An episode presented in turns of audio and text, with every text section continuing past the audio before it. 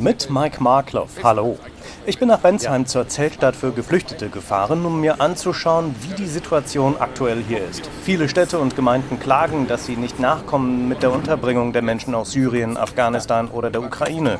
Hier in Bensheim treffe ich den 28-jährigen Kurden Ferhat Yildirim. Er lebt seit zweieinhalb Monaten in Bensheim und ist nach seiner Flucht aus der umkämpften Stadt Diyarbakir im Südosten der Türkei über die Erstaufnahmeeinrichtung in Gießen nach Südhessen gekommen.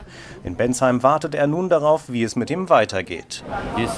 Ich bin hier gut aufgenommen worden. Mir wurde sehr geholfen. Ich hoffe auf ein besseres Leben als in Diyarbakir und irgendwann hier in Deutschland eine Familie zu gründen.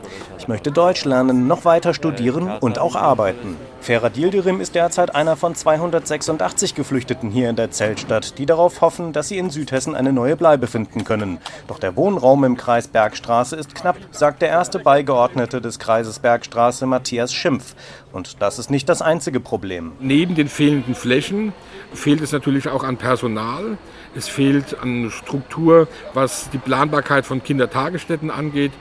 Wir müssen sehen, dass einfach weniger Menschen in die Kommunen kommen. Im Augenblick ist es eher reagieren statt agieren. Die Bund-Länder-Kommission hatte vor kurzem den Kommunen rund dreieinhalb Milliarden Euro zugesichert, damit sich die Situation verbessert.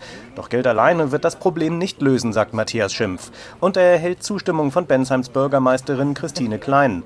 Sie sagt mir am Telefon, sie sieht ebenfalls den knappen Wohnraum und das überlastete Personal als Hauptprobleme derzeit.